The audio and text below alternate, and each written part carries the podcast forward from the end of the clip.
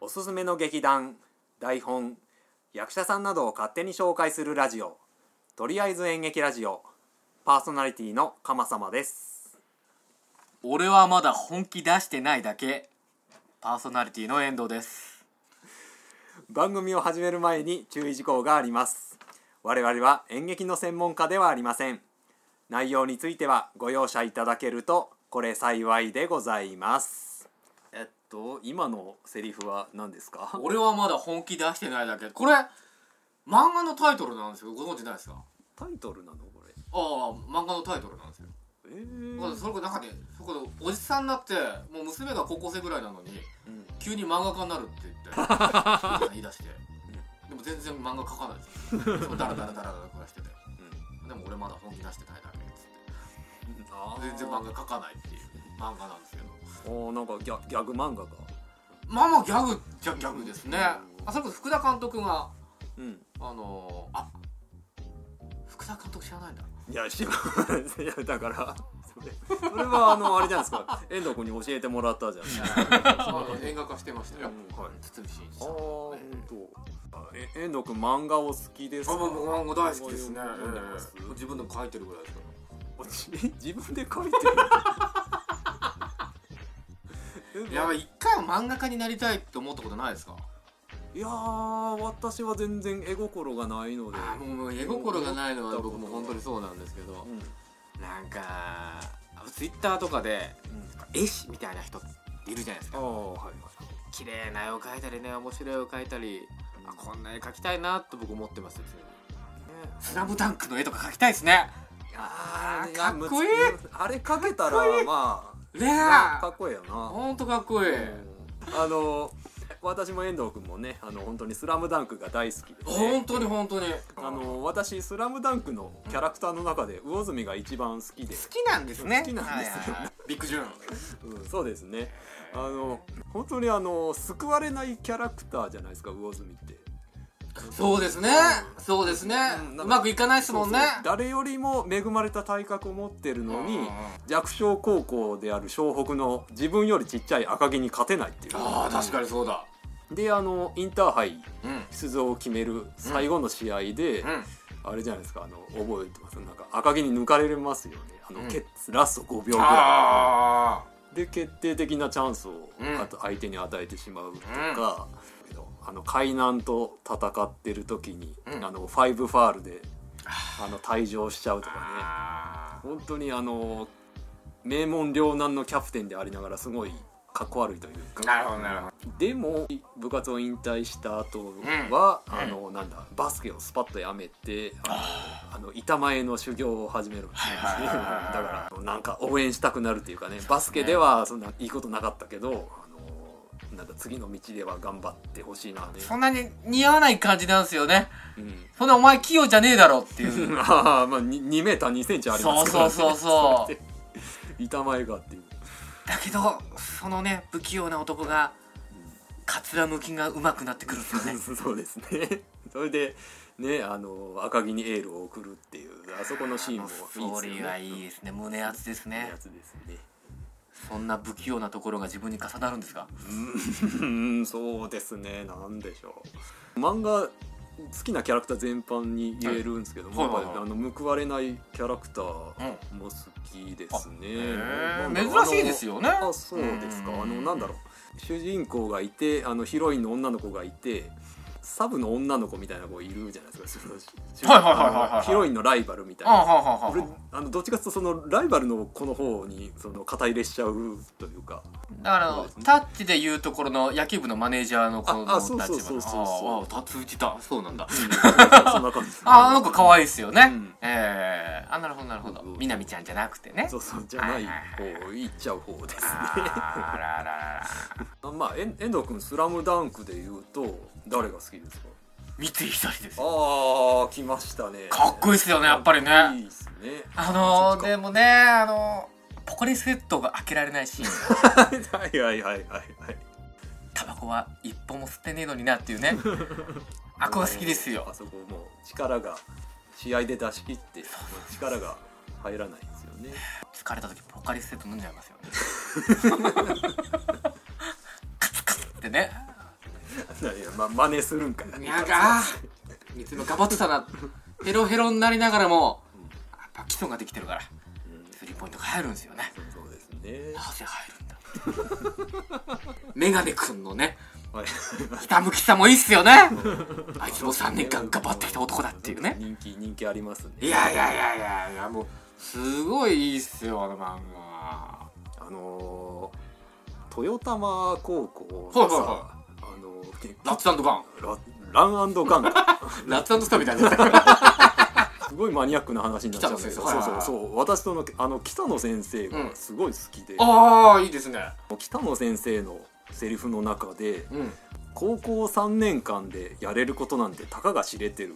うんだから俺がやるのはオフェンスが8でディフェンスが2ぐらいなもんなるほどなるほど。うんうんうん。でもそれでいいんだ、うん。バスケットを好きになってくれるからそれでいいんだっていうのがあるんですよね、はうん覚え覚え覚えてますよ。覚えてます。え私あのあの言葉がすごい好きで、えうん。あのー私あの中学校でサッカー部だったんですけど。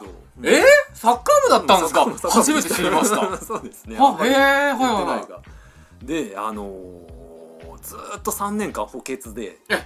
1回もレギュラーが取れず、うん。で3年間終わってしまったんですよね、ええだからそのあんまり正直楽しい思い出がなかったというか。私の学年がその時12人いて、うん。そのその他の11人が全員レギュラーでええ私一人が補欠っていう、ね、あのそういう劣等感もありまして、きついっすね、うんきつかったんですよ、うん。うん、そういう劣等感もあってあんまり好きじゃなかったんですけど、うん。あのその北野先生の言葉を見てうんやっぱりその3年間あんまいいことなかったけど、ん。今でもサッカーを見るの好きですし、うん。うんあへえうん。3年間やったのは無駄じゃなかったんだなってすごいあの言葉であの救われた気持ちになりまして、えさあそんな漫画の素晴らしさを語ったところでですね。えはい。はい、えー今回は演劇漫画特集ですね。演劇漫画？はい。お。えー、とですね。演劇がテーマとなっている漫画を、えーいくつか紹介したいと思います。そんなのないですよ。いやいやいやいや。あります。あそうですか？えー、っとですね。意外にたくさんあります。ただえー、っとまあほとんどがそのなんだサブ設定サブ要素として、まあ、演劇がひっついてる。ええー、とまあ例えばあのボンボン坂高校演劇部っていうあの別にサブ設定じゃないまんまじゃないですかそれ。まああのそのそうなんですけどあれ演劇ほとんどやってないですああよね南国アイスホッケー部と一緒ですよね。そうですね、はいはいはいはいタイトルに演劇部ってついてるけどあのまあ実質はギャグ漫画で。そうですね。アイスホッケー部全然やんないですもんね。そうですね。はいはいはいとかあの最近だとあの月刊少女野崎くんですとかね。全然わかんないです。これもあの、まあ主要キャラクターの一人が演劇部で。えー。でまあ演劇の話がちらほら出てくるんですけど、まあやっぱ基本はギャグ漫画っていうんですかね、あへー。な感じなのですけど、ええーとですね、今回はですねえあの演劇がメインテーマの漫画、えーそんなのないですよ。あります。あるんです。あるんですこちらを、えー、と3つ、えー紹介したいと思います。はい。それでは、えー本編の方行きましょう。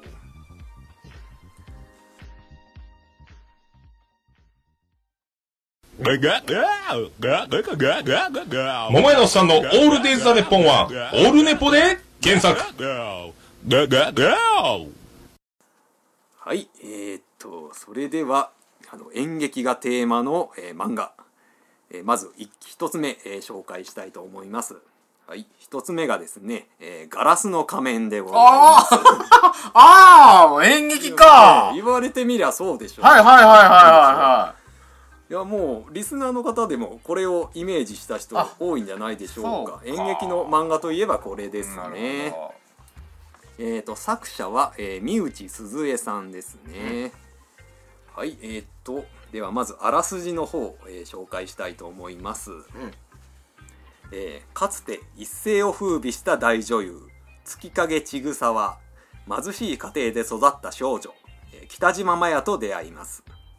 月影は麻也の女優としての才能を見抜き麻也もまた演劇の面白さに目覚めていきます。麻也は本格的に演劇を勉強するため劇団オンディーヌの入団試験を受けに行きます。そこで麻也は後のライバルとなる大女優姫川歌子の娘姫川あゆみと出会うのでした。というお話ですね。うん。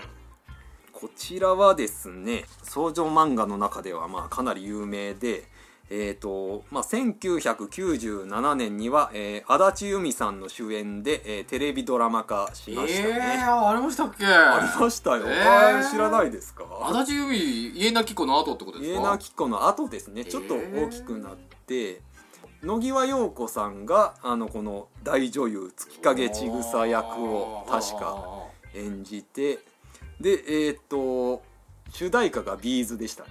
えあのメインストーリーとしましては、うんあのこの大女優月影千草が、えー幻の舞台「紅天女の」あの上映権というのを持ってるんですよね。うんでえーっと要するにこの月影千草が認めた女優以外にはこの「紅天女」はやらせないよって言ってるわけですよね。でえーっとその「紅天女」をその北島麻也がやるのかあの姫川あゆみがやるのかっていう、うん。どちらがやるのかっていうのがこの「ガラスの仮面の」まあ、メインテーマといいますか。であの北島麻也と姫川あゆみがあのライバルとしてお互い切磋琢磨していくっていうのが、でこのストーリーになりますね。でこちらがですね、えー1976年から連載が始まってまして、うんうんでいまだに連載中ということになってるんですよね。ごいな。あまあただですねあの2012年に、うん。あのまあ、単行本としてあの49巻が発売されたんですよ。うん。であのそっからあの新刊がずっと10年近く発売されていないといえう、ー、まあ、実質の救済中。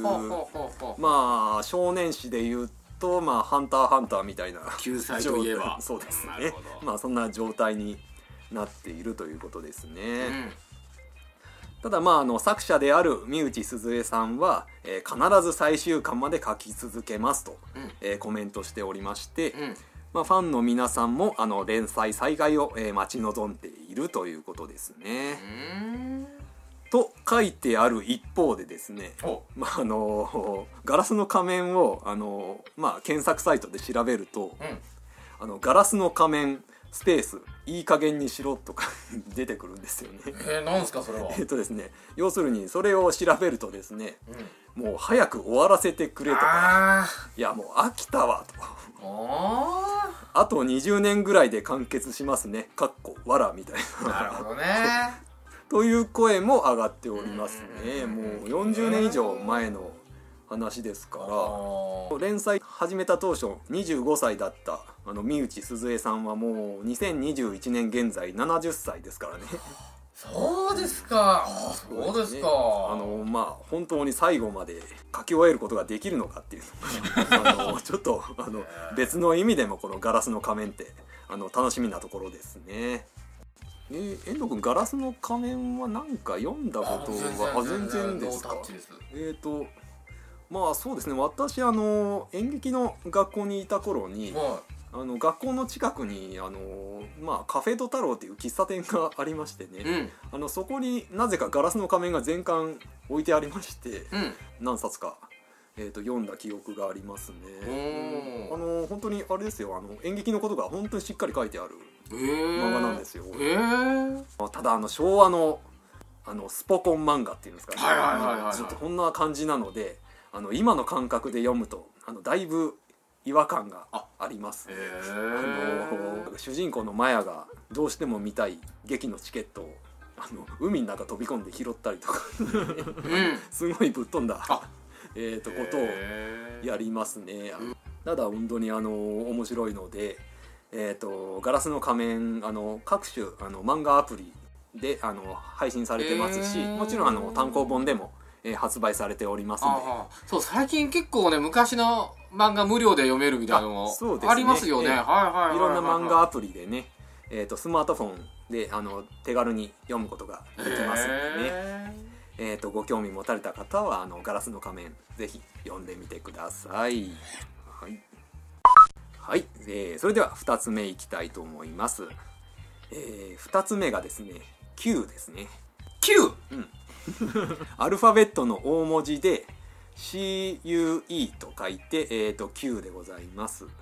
オフィス Q は聞いたことあります。オフィス Q ではないんですよね、えー Q という漫画があるんです Q という漫画があるんですよ。かはい。あのー、はっきり言ってすごいマイナーです。ああこれ聞いたことないですね。ごめんなさい。私が大好きなんで、えーちょっとこえれー紹介させていただきます、この Q 一応あのー小文字にしたりとか後ろにびっくりマークつけるとちょっと違う作品になってしまいますのでご注意くださいえーこちらがですねえー2004年からえー2005年にかけて、えービッグコミックスピリッツうん。という週刊誌があるんですけれども、えーそちらの方に連載されておりました、えー作者は、えー村上桂さんですね。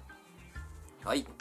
で、えー私ですね、えー今この Q を持ってきております。あこの場に。漫画が。えーとはい、えーこちらが Q ですね。あらあらあらあら。村上桂。はい。QCUE ですね。そうですね。えーとふにゃふにゃじゃないですか。いやもうだいぶ読み込んだもんで、えこんな状態ですけど。あらあらあら、まあまあちょっとまああらすじ説明しておきますのあで遠藤君読んでてください。はーい。えーあらすじですね。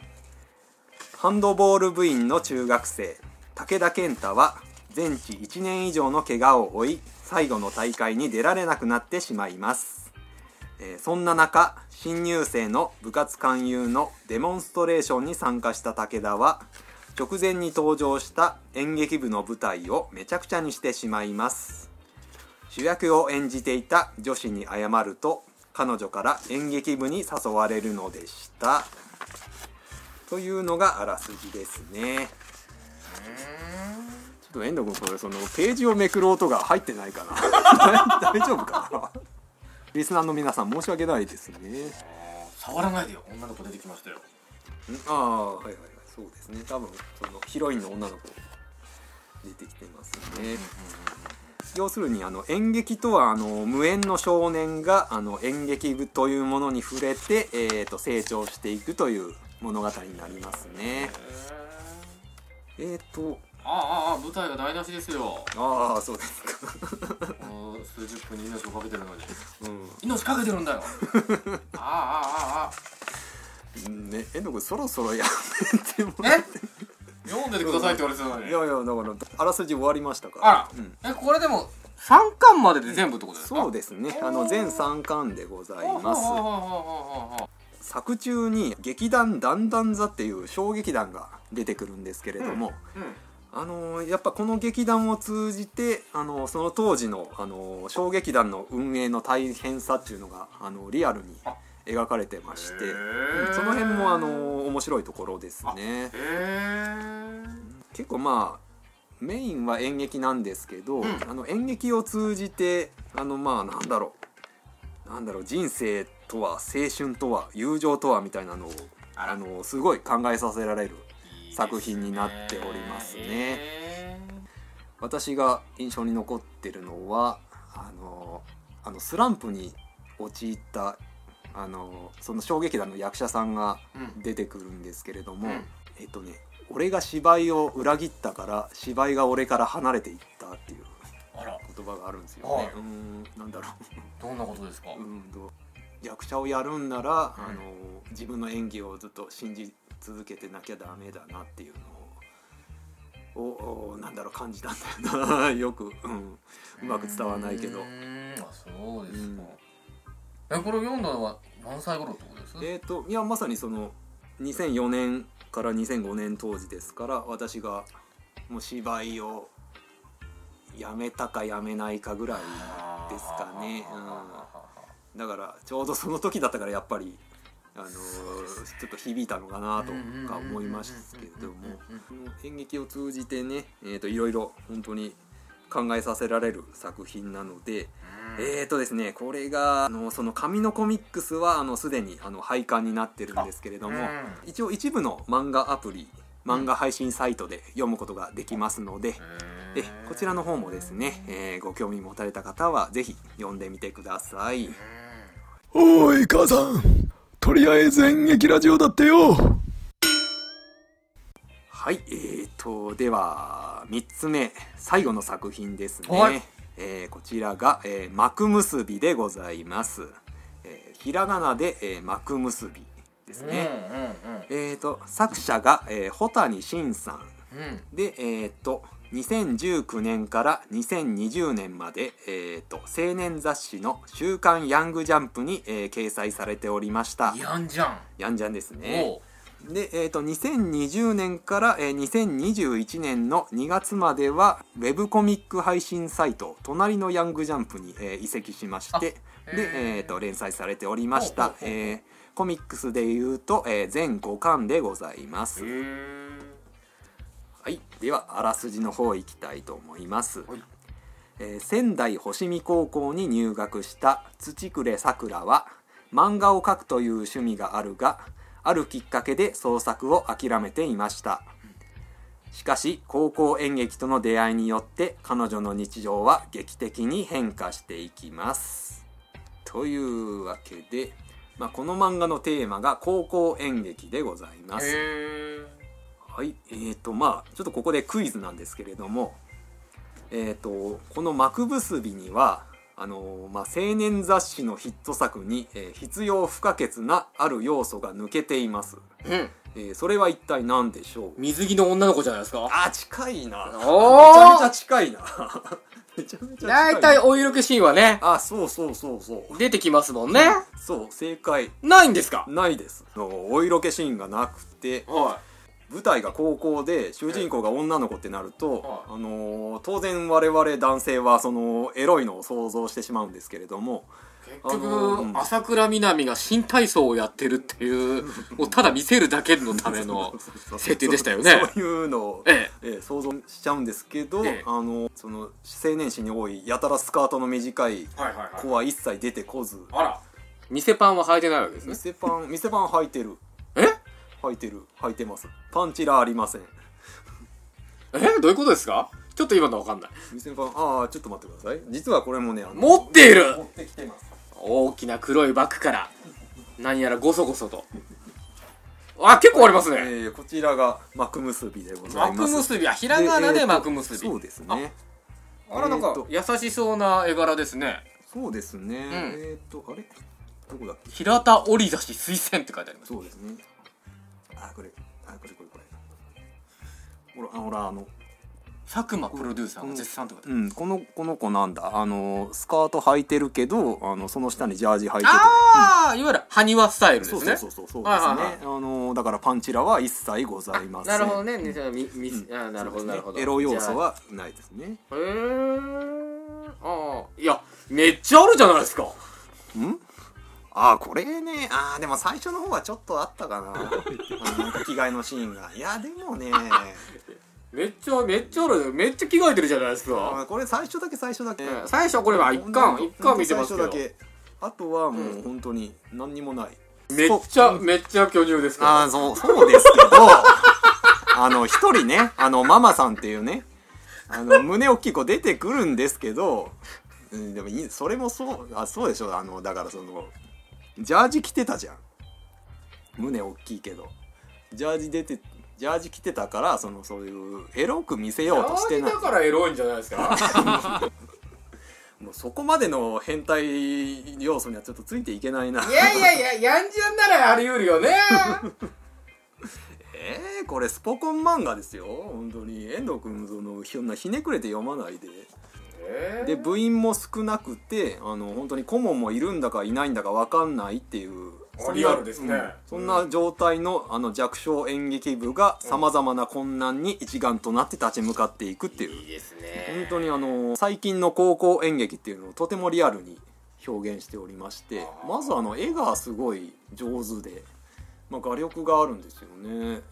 で主人公たちがあのリハーサルのためにあの舞台に上がるんなんだホールみたいなとこ行くんですけど、うん。その時の絵もあの舞台を横から見たところ、うん。うん、その絵もすごいあのリアルに描かれてましたし、うん。えー、とあと照明器具とかですねあの、スポットライトとか、はいはいはいはいあのサスペンションライトとか、うん。うんそういうのもすごい忠実に、えー描かれております。うん。えー、とあとあの乾燥ボードって覚えてます？あの幕間にみんなが書くやつですね、うんそうですね。はいはいはいはい、えっ、とロビーに置いてあったりして。そうですね。あのホールのロビーとかに置いてあって、うん。えーっとその生徒たちが自由にその見た劇を見た後に感想をかけるっていう感想ボードっていうのがあの結構高校演劇であるんですけれども、うん。えっと、その感想ボードもあのちゃんと出てきて、うん。それもあのや結構リアルに再現されてますね。へまあ、その感想ボードの感想でまた一悶着あるんですけど。気になりますもんね。うまあそれはあの読んでのお楽しみということでね。でね単行本で全5巻で、えーっと9月に大会があってその前に文化祭があってでえーっとで文化祭の発表が終わったところで終わっちゃうんですよね。あらそうあの5巻大会まで行かないですね。大会まで行かないんですよ。うん。だからその多分作者さん的にはその大会の方まで書きたかったと思うんですけれどもうーんとちょっとまあ残念ながらそのその5巻の文化祭が公演が終わったところで、えー終了しております。うへー。んちょっと本当にそのライバル校の生徒とかも出てきててあのこれから面白くなるなってところだったんですけれども、うん。うーんと本当にあの私も続きが、えー読みたかった、えー話でございます。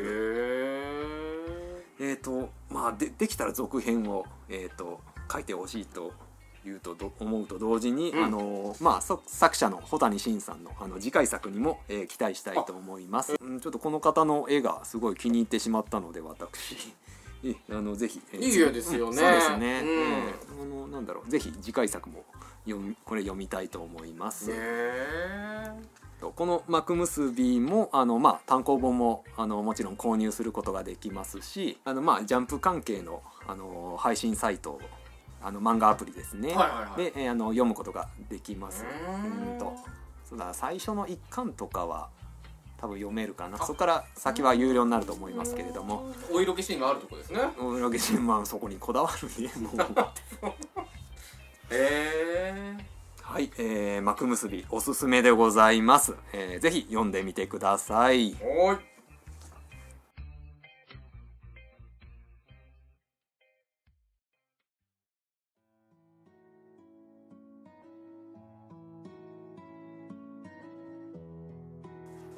はい、えーと以上演劇漫画特集でしたけれども遠藤君どうでしたか？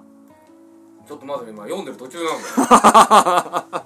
いやいやいや読んでる途中の前に今収録中だからえええじゃないよ。いやーちょっと面白そうですね。うんそうだよ。面白いですよ。じゃあ、あのー遠藤君が、えー没頭してますので、えーこのまま、えー告知に行きたいと思います、えーとりあえず演劇ラジオでは皆様からのご意見ご感想紹介してほしい劇団役者さんなどを募集しております。お便りはメールまたはツイッターでお待ちしております。メールアドレスはかまさま7アットマーク Gmail.com すべてアルファベット小文字で KAMASAMA 数字の7アットマーク Gmail.com です。ツイッターはハッシュタグ演劇ラジオで感想をつぶやいてくれれば OK です。演劇は漢字ラジオはひらがなでお願いいたします。それから YouTube でも最新回からすべての過去回を聞くことができます。こちらはとりあえず演劇ラジオで検索してください。それではまた次回お会いいたしましょう。さようなら。さようなら。